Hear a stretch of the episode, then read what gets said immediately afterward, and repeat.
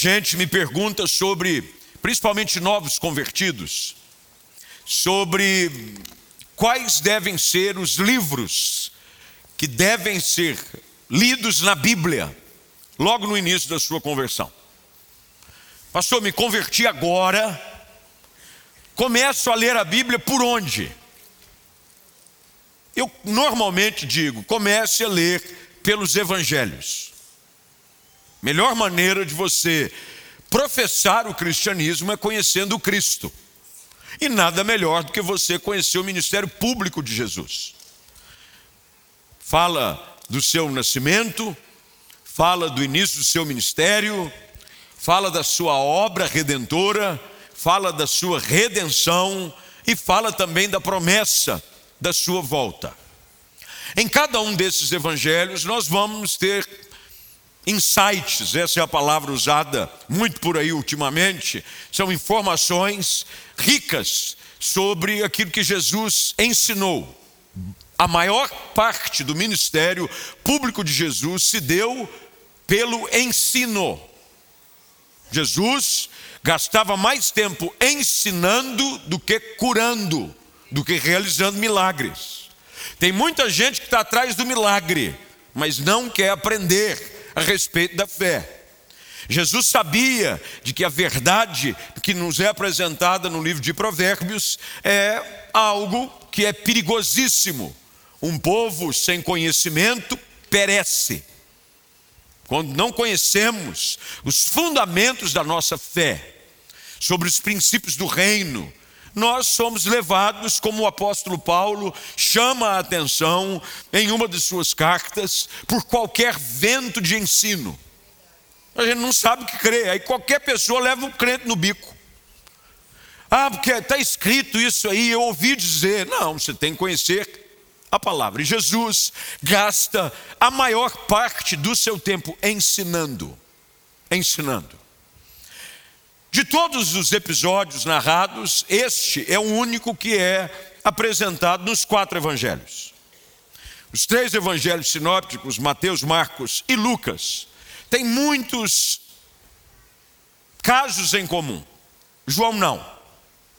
Mas este episódio a multiplicação dos pães e peixes, que alimenta cinco mil homens, é o único narrado em todos os quatro evangelhos. Ele acontece depois de um tempo de ensino de Jesus.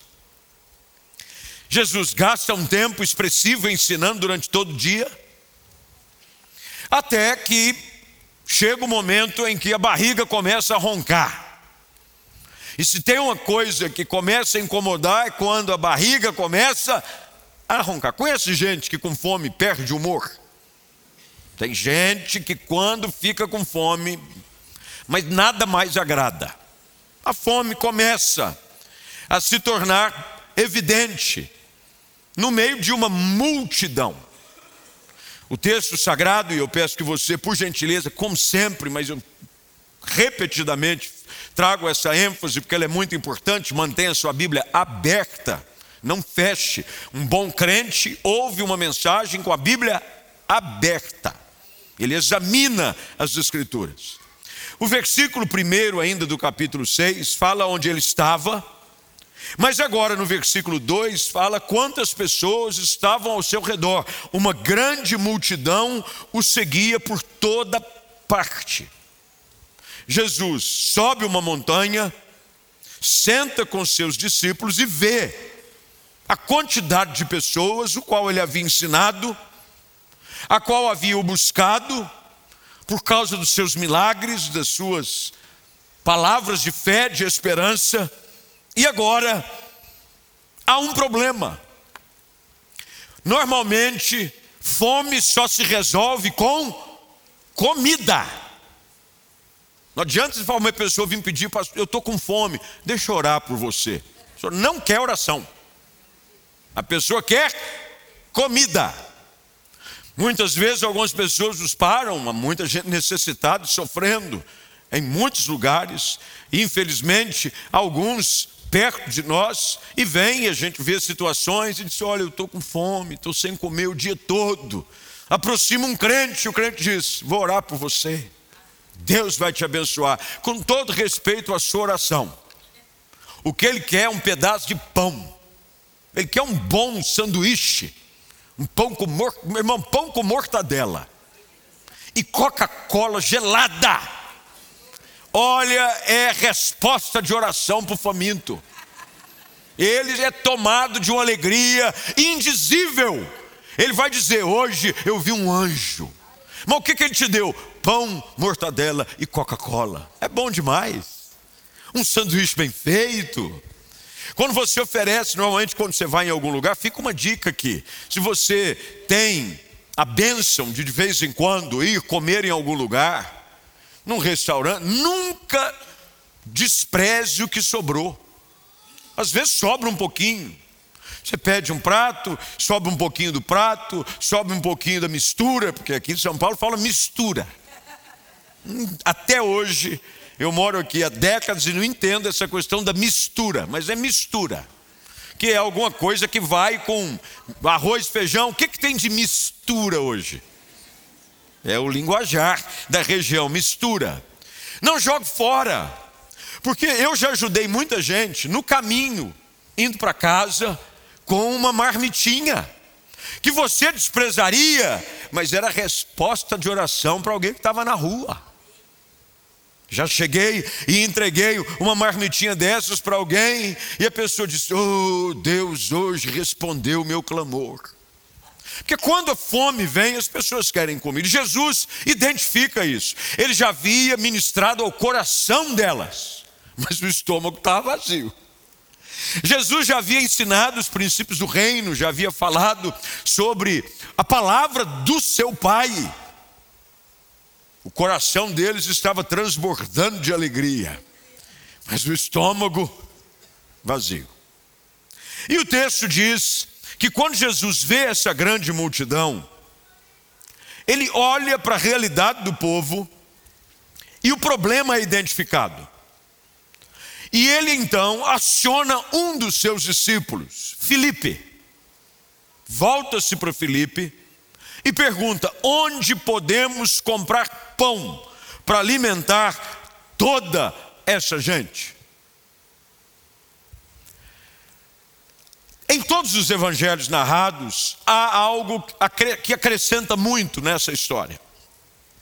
Por exemplo, em Marcos, aonde temos a mesma narrativa, no capítulo 6 também, por coincidência, a partir do verso de número 30, depois se você quiser fazer uma leitura paralela com a narrativa deste episódio, você vai ver no verso 35 de que uma das sugestões que surgiu diante do problema foi: manda todo mundo embora. Cada um corre atrás do seu. Está com fome? Vai atrás. É igual quando chega muita gente em casa Vem na hora do almoço, você lembrou que não tem para todo mundo. Aí a esposa diz assim: não vai convidar ele para ficar para o almoço? De jeito nenhum. Se eles ficarem, a gente não come. Uma das ideias foi: manda todo mundo embora. Manda eles saírem pelos campos procurando o que possam comprar.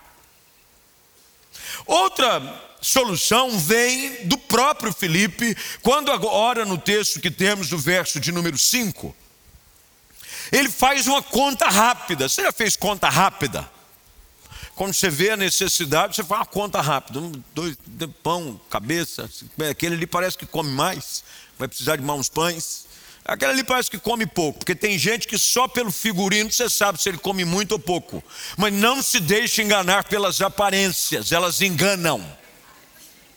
Tem gente que é assim, parece um top model, mas dentro dele mora um anaconda.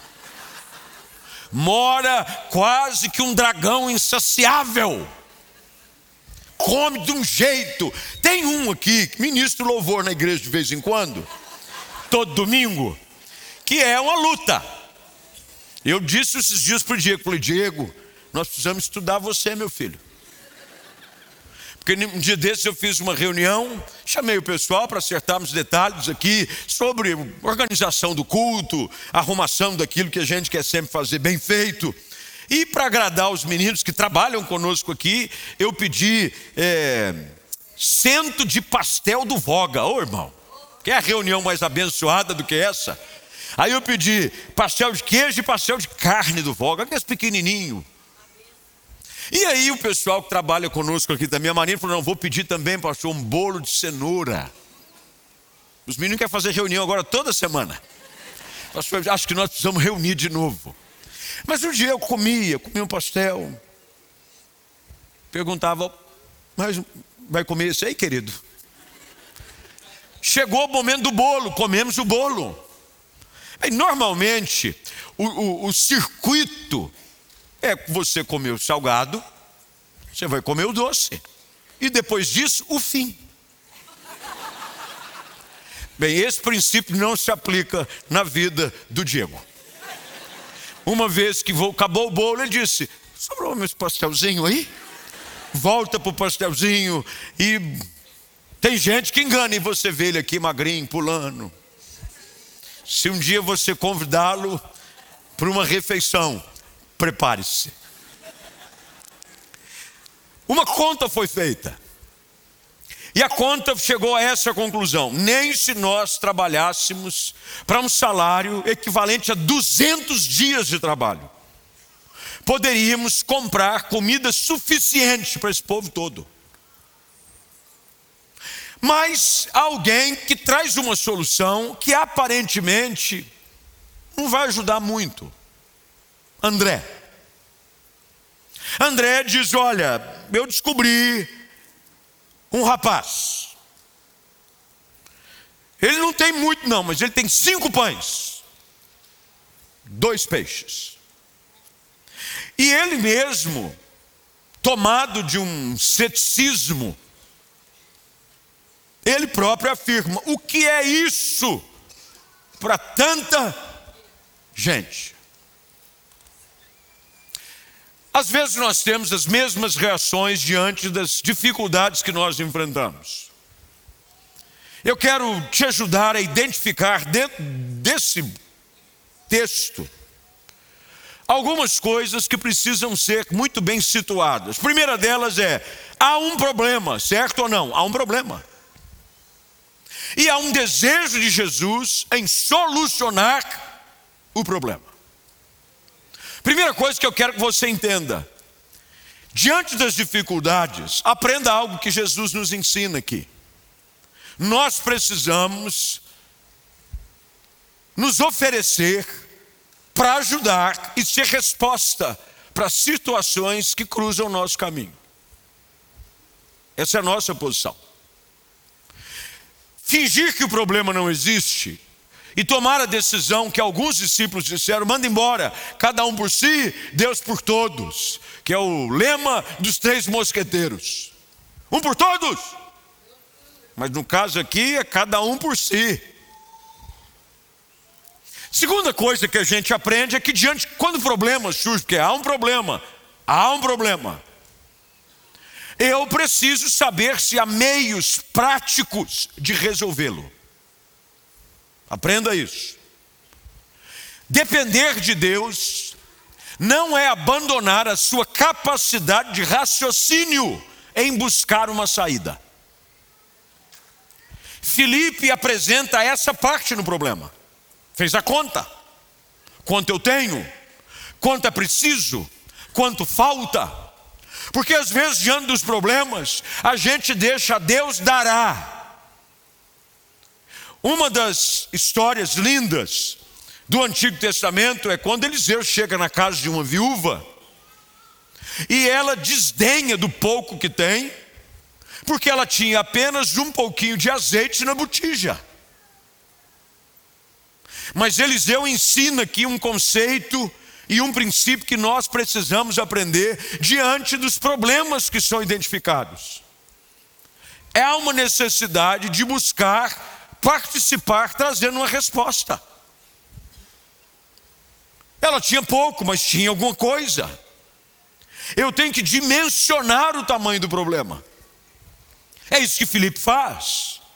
Às vezes os problemas podem ser maiores do que imaginamos ou menores.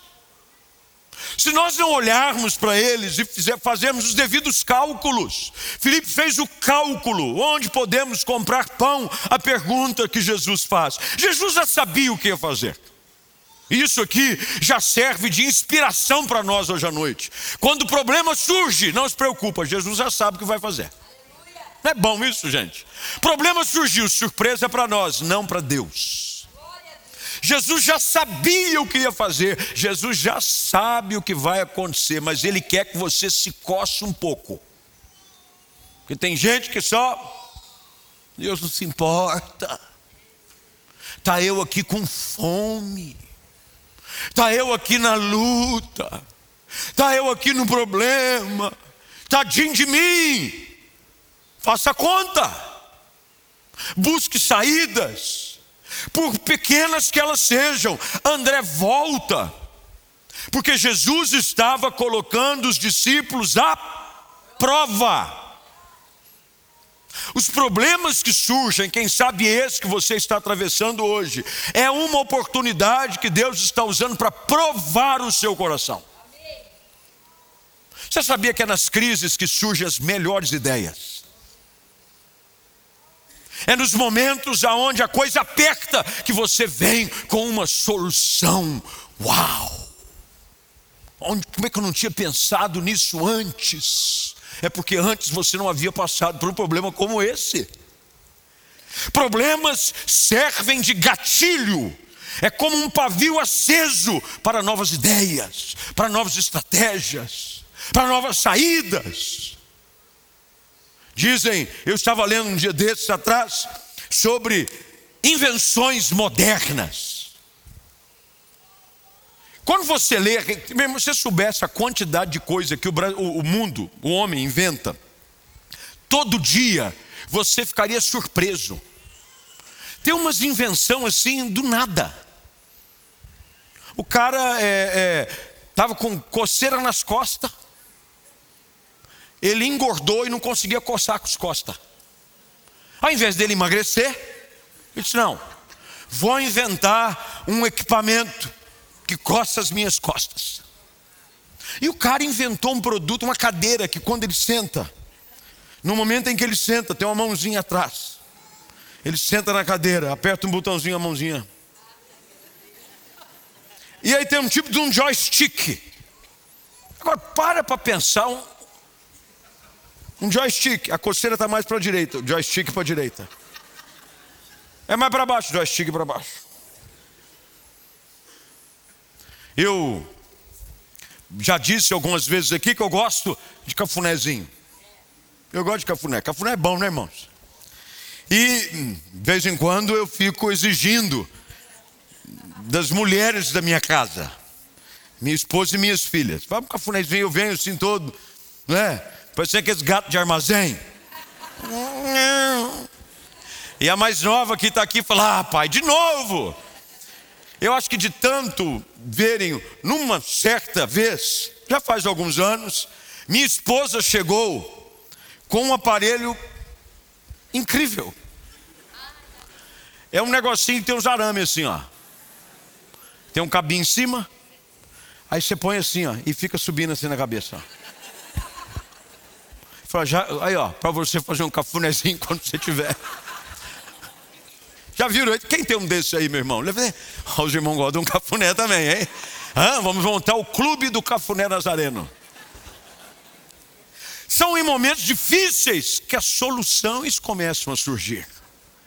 A necessidade. André vem com aquilo que parece pequeno. Mas aqui nós vamos aprender algumas lições e é sobre elas que eu quero falar nesses minutos que tenho, por gentileza. Diante dos problemas que nós enfrentamos, diante das crises que atravessamos, não importa em que área seja, aqui você pode procurar identificar-se de uma forma muito pessoal. Pode ser financeira, pode ser familiar, pode ser espiritual. Não sei qual é. Pode ser ministerial. Porque se esse episódio ele é apresentado em todos os evangelhos, você há de convir comigo que o Espírito Santo fez questão que essa história fosse repetida. E toda história que é sempre repetida é porque ela tem uma importância devida. Dentro dessa história, há algumas lições que eu quero compartilhar, que eu aprendo com elas, e quero, hoje à noite, passar para vocês também. A primeira lição prática é de que nós sempre precisamos começar a resolver o problema com aquilo que temos em mãos. A solução do problema começa com aquilo que temos em mãos. Quem não tem nada, começa com nada. Eu não tenho nada. Pois é, com nada que Deus vai começar com você. Agora, alguém, algumas pessoas têm pouca coisa. O pouco é o que Deus vai usar. Mas você tem que começar com aquilo que você tem. A história que Êxodo capítulo 3, quando Moisés vê uma sarça que pegava fogo e não se consumia, ele usa de todos os argumentos para fugir daquilo que Deus estava o comissionando a fazer, de ser o líder que deixaria sobre a autoridade de Deus com que o povo continuasse como escravo. Ele lideraria o povo. Ele usa o argumento: minha língua é pesada, minha fala é pesada. Dentre todos os argumentos usados por Moisés, finalmente Deus pergunta para ele: O que é que você tem na sua mão? Eis um cajado, um bordão. Agora imagine, uma multidão, eram milhões de pessoas, estima-se os historiadores, que estavam sobre a escravidão no Egito. Um homem que havia fugido porque havia matado um soldado egípcio, já vivia no deserto, longe da realidade do que era a vida do Egito há 40 anos, já agora com 80 anos de idade. Deus o chama para resolver um problema e tudo que ele tem é um cajado. Comece com o que você tem. Você ficará surpreso com o que Deus é capaz de fazer com pouco que você tem. Comece com o que você tem. Eu não sei tudo, porque ninguém sabe tudo.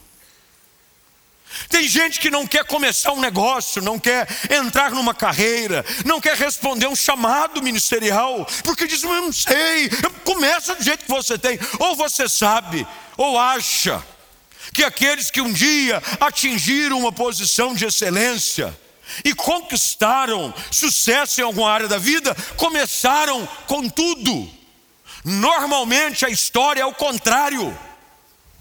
Quem começa é, é tem um, uma expressão que é usada, que são chamados assim, é, ricos de, de herança. Normalmente, esses, na sua geração ou na seguinte, perdem tudo o que os pais construíram.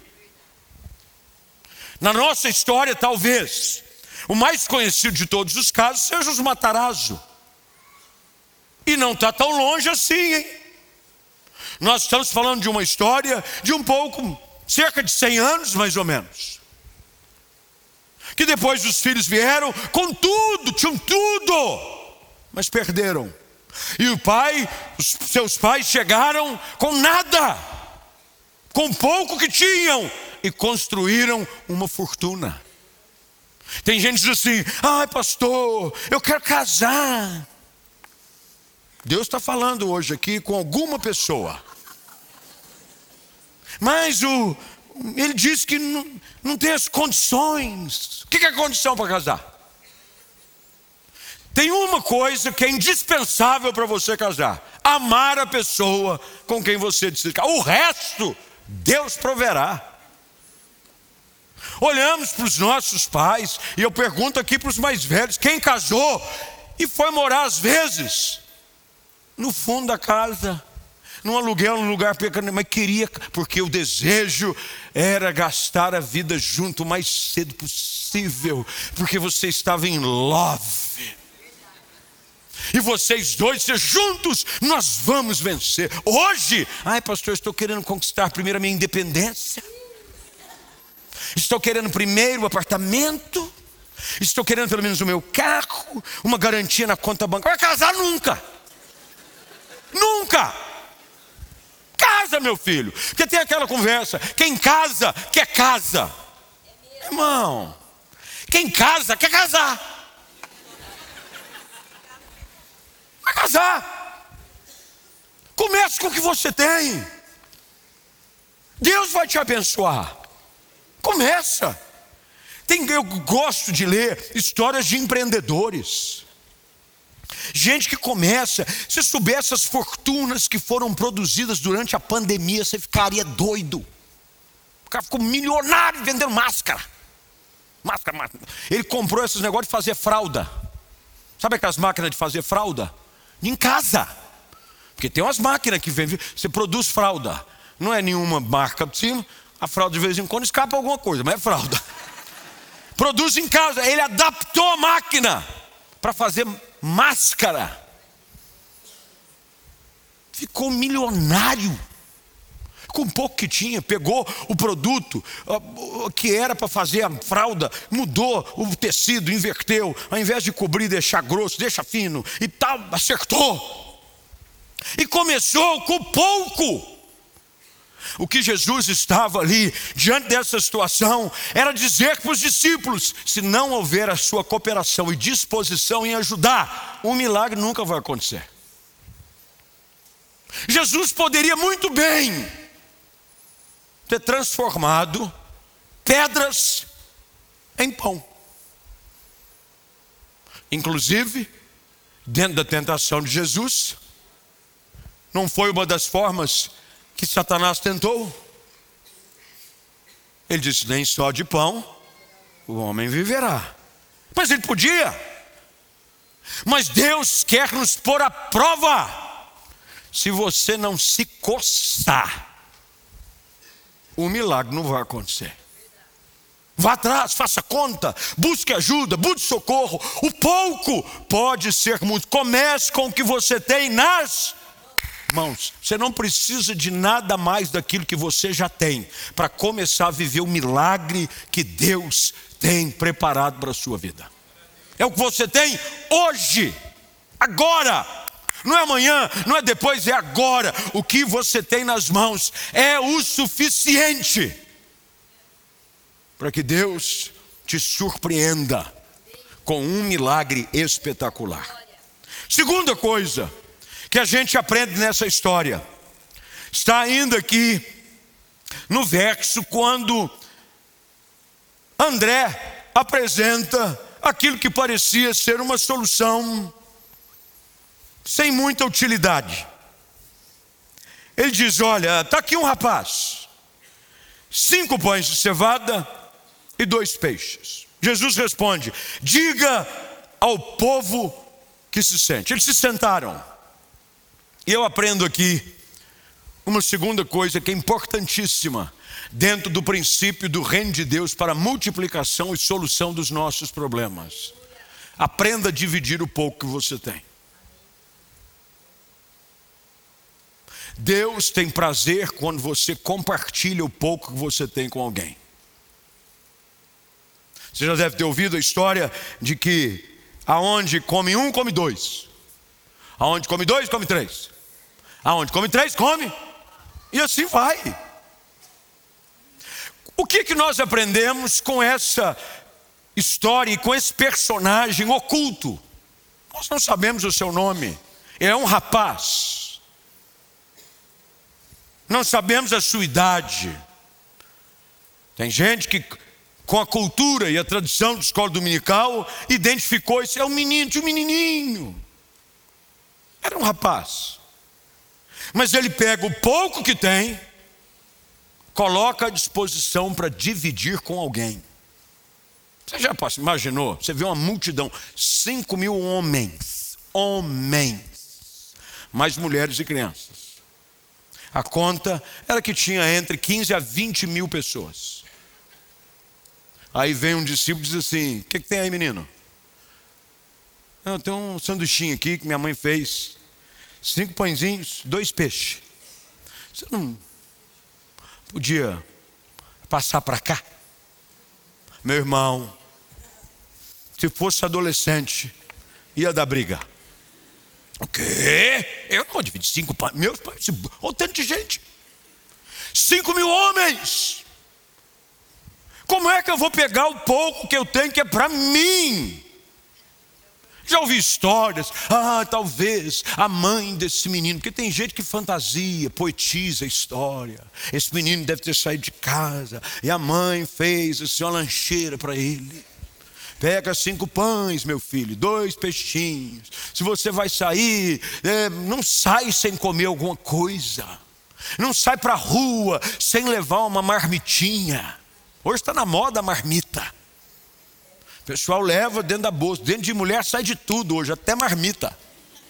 Sai sempre alguma coisinha. Um menino, só que ali, André, vem e diz: Mestre, está precisando. Nós estamos à procura de algum recurso para ajudar a alimentar a multidão. E nós descobrimos na história desse rapaz o poder de compartilhar aquilo que nós temos. Você vai ficar surpreso com o que Deus pode fazer quando você compartilha o pouco que você tem. Ele compartilha, ele abre mão do pouco. Mas, meu irmão, no reino de Deus, quando você está disposto a distribuir e compartilhar o pouco, Deus te surpreende, surpreende transformando em muito. Aqui eu pego carona naqueles que contam as historinhas da mamãe fazendo lancheira, porque a história termina dizendo que sobrou muita comida, sobrou bastante. Jesus diz: nada desperdice. Juntaram doze cestos com as sobras. Eu acho, aqui eu acho, que Jesus deve ter dito para André: cadê o menino? O menino que deu os cinco pães dos peixes. Está aqui. E os cinco pães se multiplicaram em muitos pães. E o menino que achou que ia comer cinco pães e dois peixes, encheu a pança. E ainda levou a marmitinha para casa. Porque quando nós estamos dispostos, diante das dificuldades, a ajudar uns aos outros, isso é reino, isso é evangelho. O que Jesus estava ensinando nessa história é um princípio do reino. No reino você compartilha. A igreja primitiva tinha como sua marca de que não havia necessidade entre eles. Eles compartilhavam o que tinham. Se alguém tinha necessidade, se alguém estava passando fome, se alguém estava passando por alguma luta, suprimento. Eu tenho medo quando o pastor André entra na minha sala. Pastor André, a minha secretária Marina disse assim: o pastor André está querendo falar com o senhor. Eu falei, lá vem. Pastor André, ele é o santo das causas impossíveis. Ele vem trazendo os pedidos do povo. Pastor, tem uma pessoa que está precisando fazer um tratamento, vai ficar R$ 1.500. Paga, pastor André. Pastor, tem uma pessoa, vai ser despejada mesmo da igreja, está passando por uma luta, como é que faz? Não tem o que comer. Vamos dar o que comer, pastor. E o pastor André sempre sai com aquele sorrisinho. Tá Ao contrário do André da Bíblia, que traz alguma coisa, o pastor André leva. Ele vem buscar os cinco pães e os dois peixes. Porque isso é reino. No reino a gente compartilha. Meu irmão, é mais bem-aventurado que dá do que aquele que recebe. Nós vivemos com uma influência negativa de um evangelho consumista, de que a gente só quer para gente e tudo que coloca no nosso celeiro. A gente entra dentro do exemplo que Jesus diz para aquele jovem: louco, essa noite pedirão a tua alma. E o que você está aguardando aí, aumentando os teus celeiros, vai ficar para quem? Meu irmão, não tem nada melhor do que dar as coisas para os outros. Eu, numa das nossas mudanças, de idas e vindas aqui na cidade. Minha esposa saiu, falei, arruma as coisas aí, nós vamos mudar, mudar, e junta coisa de cá, junta coisa de lá. E tinha um saco com os vestidos dela, uns sapatos. Eu senti no meu coração. Foi muito forte. Eu senti, esse texto veio ao meu coração. Compartilha, meu filho. Falei, sim, pai. peguei os, os irmãos da igreja, alguns pastores estavam lá ajudando. Falei: olha, esse saco aqui, ó, pode tua esposa, leva. Dei a roupa. Chegamos na casa que mudamos. Ela disse: Eu não estou achando aquele vestido. Falei: Mudança, mudança, mudança. Muita coisa some na mudança. Sapato não achava. Até que um dia nós estamos entrando na igreja, isso aqui na comunidade. Corredor. Uma das minhas filhas diz assim: Ô mãe, aquele ali não é o vestido da senhora estava procurando, não? Ela disse assim: Por isso que eu só achei o cinto, porque era um vestido de um cinto. Falei: Então devolve o cinto para a moça. A moça está com, tá com o cinto dela. Desde então, toda mudança que a gente fez, ela assumiu uma estratégia. Eu nunca vi tanta caixa escrito lá de fora, louça. Ela aí dizia assim: cozinha, prato, mas tinha dentro, tinha sapato, tinha roupa. Com medo de eu dar, eu gosto de dar as coisas. Sempre tem os meninos vêm, pastor, tem uma coisa lá. O meu porta-mala agora do carro está com sapato, está com roupa. Se alguém estiver precisando, me procura que tem para doar. E se alguma irmã também, a gente pode, quem sabe, conseguir alguma coisa. Não tem nada melhor do que você ajudar, compartilhar. Sabe por quê? Quanto mais você dá, mais Deus põe na sua mão. Quanto mais você compartilha, quanto mais você ajuda, porque todo mundo pode ajudar um pouco alguém, gente. Você talvez não possa ajudar com tudo. O problema era grande? Era. Mas o menino ajudou com o pouco que ele podia.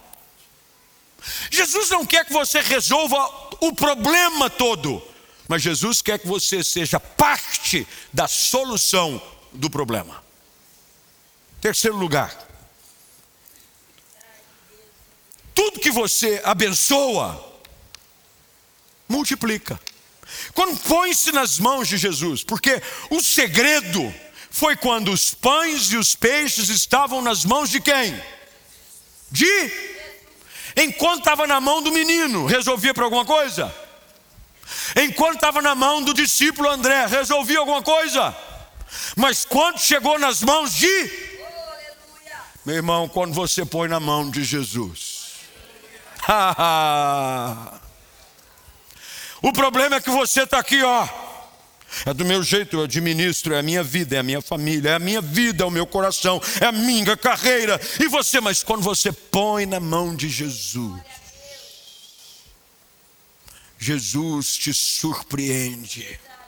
O texto diz que Jesus, agora, com todos assentados, ele toma os pães e ele agradece a Deus. Jesus não reclama porque tinha pouco, ele agradece porque tinha alguma coisa. Meu irmão, não existe nada pior do que você reclamar da provisão que Deus tem feito chegar na tua mão. Tem gente que reclama, mas só cinco pães, Deus.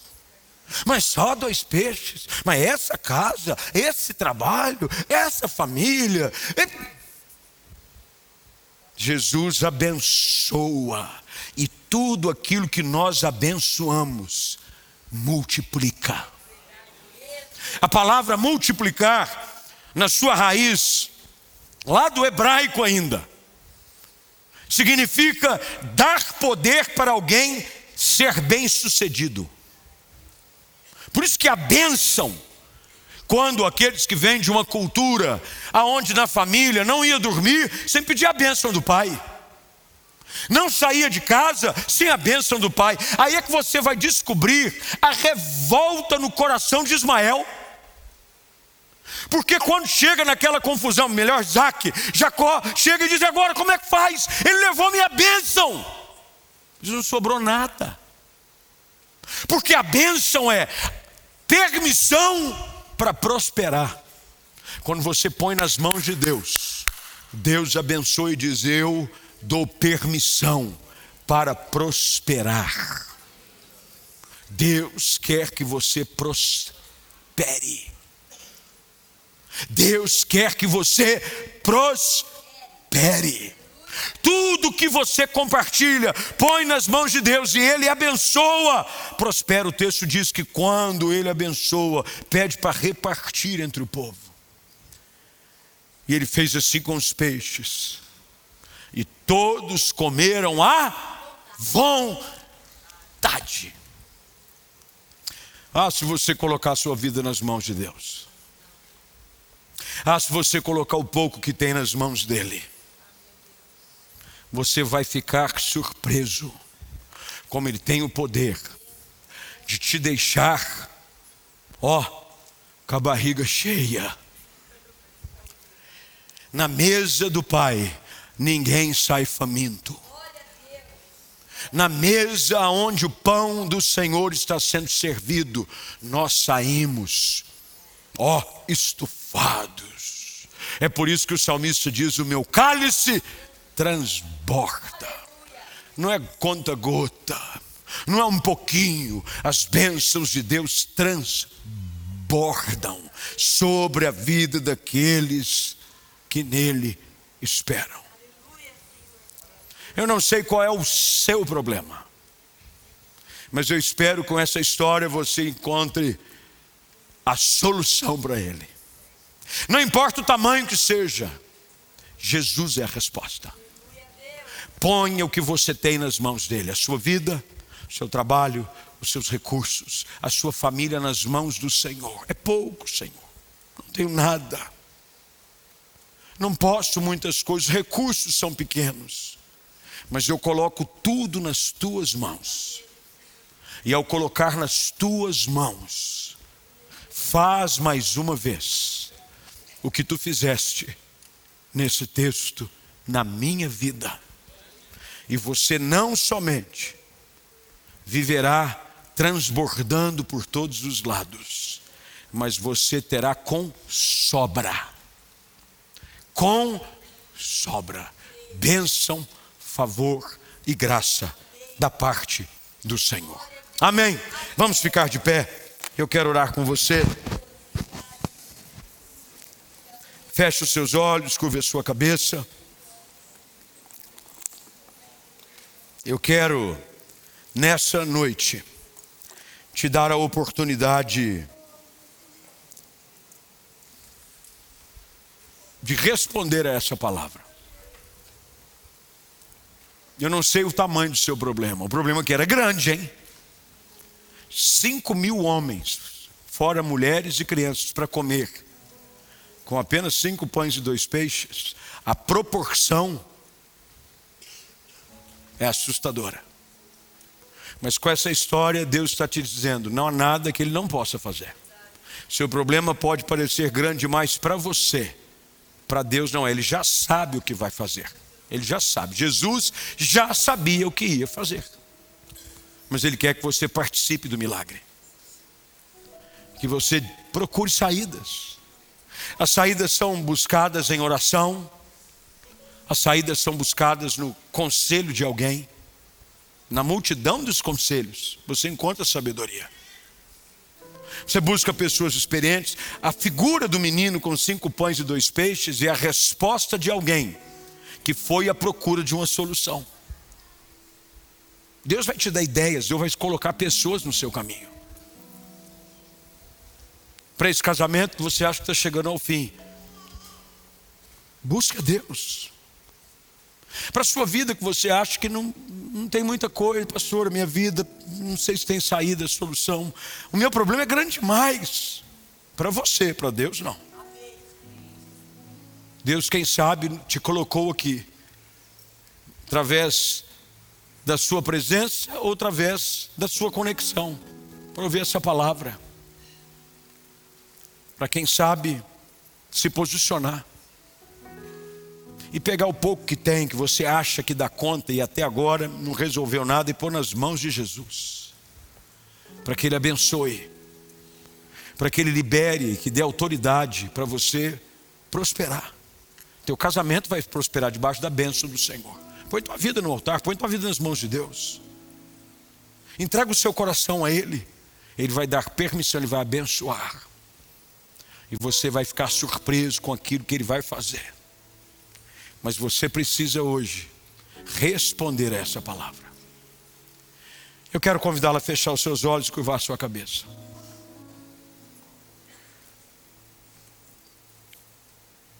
E com seus olhos fechados e a sua cabeça curvada, quem sabe você hoje à noite está diante de um problema aparentemente insolúvel. Grande demais, pastor, eu não tenho recursos. Talvez você esteja numa situação ainda mais crítica do que o texto que nós encontramos. Você não tem nada nas mãos, nada, nada. Não há nada. Mas Deus traz a existência até as coisas que não existem, como se já existissem. Mas você precisa ir até Ele. Talvez a sua participação é simplesmente reagir à palavra. Jesus já sabe o que vai fazer, aliás, ele já fez por você. Ele já foi ao Calvário, ele já deu a sua vida, ele já morreu na cruz em seu lugar. Você apenas agora precisa reagir. E dizer: Senhor, eu vou até ti, eu levo o pouco que tenho, a minha vida, o restante dos meus dias, a minha família, tudo que eu tenho eu ponho nas tuas mãos. Faz o milagre, multiplica, faz a tua obra. Você vai ficar surpreso com aquilo que Deus é poderoso para fazer. Se você é uma dessas pessoas e você precisa de um milagre, eu queria convidar você a pedir licença do seu lugar. Você vai vir aqui à frente. Mas já, sozinho, quem sabe com a sua família. Tem gente que às vezes precisa vir aqui, o marido e a mulher. Há um problema grande para a família, um problema aparentemente insolúvel. Mas Jesus quer hoje que você o enxergue. Há um problema. Mas o que você vai fazer? Você vai sair daqui como se nada tivesse acontecendo? Deus hoje te chama. Venha tratar as suas dores. Venha ao altar. Você que está em casa, nos acompanhando online, em algum lugar, nessas dezenas de cidades e centenas de conexões, Jesus te vê aí também. E a solução para esse problema que você tem enfrentado está agora diante de você. O que é que você tem nas mãos? Talvez você tenha pouca fé. Bem, mas a pouca fé do tamanho de um grão de mostarda é capaz de remover montanhas. Ah, talvez eu tenha um pouquinho de esperança. É o que Jesus precisa. Ah, mas o meu casamento está por um fio talvez haja um pouquinho ainda de respeito. Traz o que tem. Pode parecer pouco, mas Jesus irá surpreendê-lo. Mas se você vier, o nosso Deus continua com o poder de multiplicação. Nessa noite Ele quer fazer isso. Com você aqui presente, com você aí em casa. Nós vamos orar. Senhor, nós Hoje recorremos a Ti. O fato é de que, por tantas vezes, os problemas parecem grandes demais, e eles o são. Aos nossos próprios olhos, são assustadores, são gigantes que se colocam no nosso caminho. Nós não sabemos o que fazer.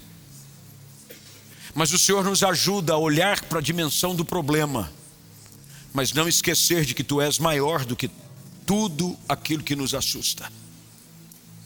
Ajuda-nos nessa noite a buscar uma saída. Dá-nos ideias, Senhor. Eu creio que o Senhor hoje está dando estratégias, o Senhor está abrindo os olhos de pessoas aqui para saídas. O Senhor vai colocar pessoas com alguma coisa no caminho, como o Senhor colocou esse moço, esse rapaz, na presença de André que o levou até o Senhor. Ah, o Senhor é o Deus de conexões. O Senhor é o Deus de conexões, o Senhor conecta pessoas, o Senhor conecta estratégias, o Senhor coloca pessoas juntas, porque nós estamos cansados de ouvir isso. O Senhor não conecta pessoas, o Senhor conecta propósitos. E eu creio nessa noite que o Senhor há de nos surpreender. Nós não nos renderemos diante do problema, da dimensão daquilo que nos assusta. Nós hoje colocamos tudo nas tuas mãos e pedimos: abençoa, Senhor Abençoa casais aqui, abençoa pessoas, moços e moças. Traz perdão, traz cura. que a vida dele seja apresentada no teu altar e aquilo que lhe é oferecido, quando o Senhor apresentar diante do Pai, possa, ó Senhor, produzir um milagre, que seja algo transbordante, como a tua palavra diz, quando nós damos, ser-nos já dado, boa medida, sacudida, recalcada, transbordante. Ah, Senhor, eu creio que vai transbordar, vai transbordar. A tua bondade vai transbordar, a tua graça vai transbordar, o teu perdão vai transbordar. Nós veremos tempos melhores. Eu creio que famílias aqui que estavam vendo um futuro trágico pela frente, terão nessa noite, pelo poder do nome de Jesus, o cenário transformado pelo poder da fé. Senhor, faz um milagre. Que essa semana seja uma semana de boas notícias, seja uma semana em que vai sobrejar. Nós vamos ver recolher cestos, onde a gente vai ter, há um princípio aqui, 12, 12, Senhor, 12. Ó oh Deus, nós vamos ter tantos cestos, porque quando nós compartilhamos, o Senhor nos dá ainda mais para compartilhar. Ó oh Deus, a nossa casa vai transbordar o nosso lar, a nossa vida, e nós veremos o teu propósito se cumprindo na nossa vida, para a glória e para o louvor do nome de Jesus, de quem nós oramos nessa noite com ações de graças. Amém.